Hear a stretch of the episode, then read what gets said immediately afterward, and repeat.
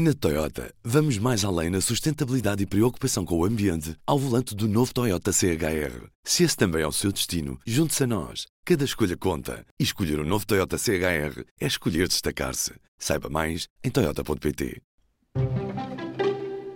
Em meados de outubro, a Rússia começou a atacar infraestruturas de energia na Ucrânia. Desde então, mais de um terço destas estruturas, em especial centrais termo e hidroelétricas, foram destruídas em bombardeamentos coordenados pelas forças russas. Em vários pontos da Ucrânia, os cortes de energia tornaram-se frequentes. Com o inverno a bater à porta, o panorama é particularmente cruel.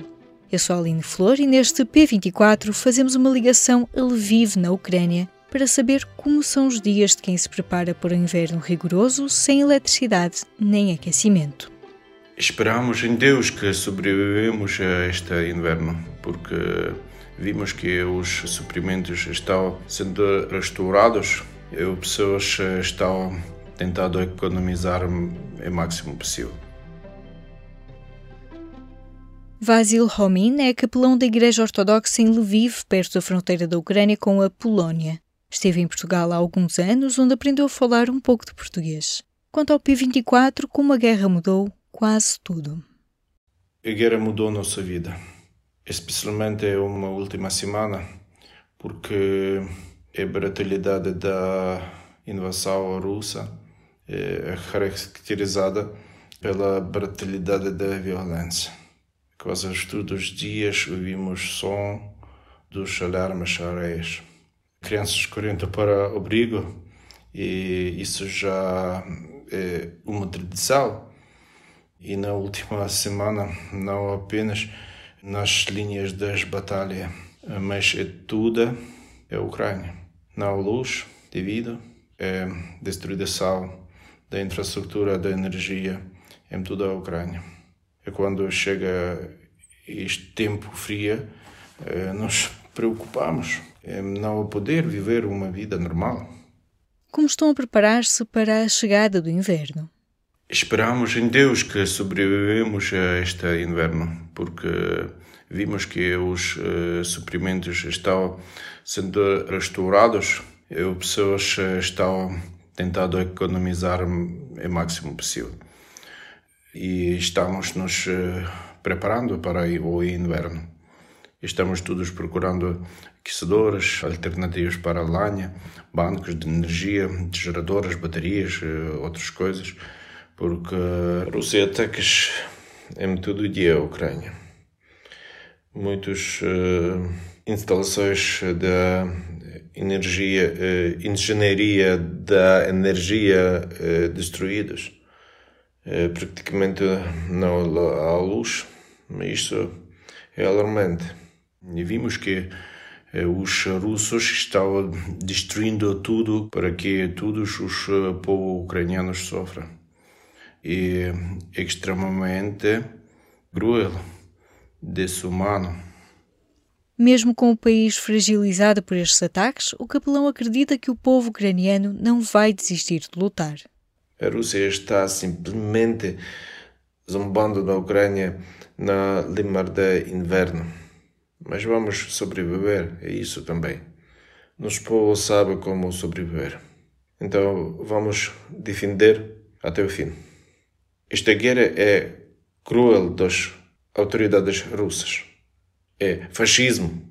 Chamamos isso é uma nova definição da racismo. Racismo, assim o define Vasil Romin. Chegamos a contacto com o capelão através da comunidade ortodoxa de Aveiro. Na semana em que entramos em contacto, a resposta até demorou alguns dias, porque tinha acabado de chegar a Lviv um caminhão vindo de Portugal. Neste momento, toda a ajuda é bem-vinda desde o início da guerra fora, enviados muitos uh, cargas humanitárias, jipes, ambulâncias. Nos últimos dias chegou um caminhão de produtos de roupa para crianças e adultos militares, muita roupa, muitas comidas. Isto é coisas eh, quentinhas, roupas, eh, remédios eh, ajudam muito a Ucrânia. Sem isso será muito difícil para nós, até impossível vencer a mobilidade do agressor Rússia. tenta ajuda, isso nos anima e tenho certeza de que estamos no caminho certo como os mundos porque estamos no posição de paz justa. Não atacamos ninguém. Não precisamos dos territórios de outros estados. Defendemos uh, os nossos estudos que ajudem a impedir o mal e a guerra das uh, autoridades fascistas russas. Pode encontrar mais notícias sobre a guerra na Ucrânia em público.pt, onde continuamos a acompanhar a situação diariamente. Esta semana continua no Egito a 27ª Cimeira do Clima das Nações Unidas, a COP27.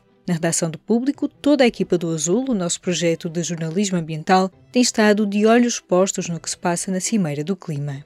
Esta quinta-feira completam-se também 10 meses desde o lançamento da linha para denúncias de abusos sexuais na Igreja Católica, a Comissão Independente, criada a pedido da Conferência Episcopal Portuguesa, já validou 424 depoimentos.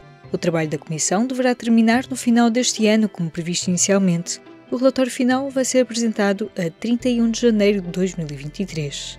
Este foi mais um P24. Siga-nos nas aplicações para podcast para ouvir os episódios logo pela manhã. Eu sou a Aline Flor, desejo-lhe um bom dia. O público fica no ouvido. Na Toyota, vamos mais além na sustentabilidade e preocupação com o ambiente ao volante do novo Toyota CHR. Se esse também é o seu destino, junte-se a nós. Cada escolha conta. E escolher o um novo Toyota CHR é escolher destacar-se. Saiba mais em Toyota.pt.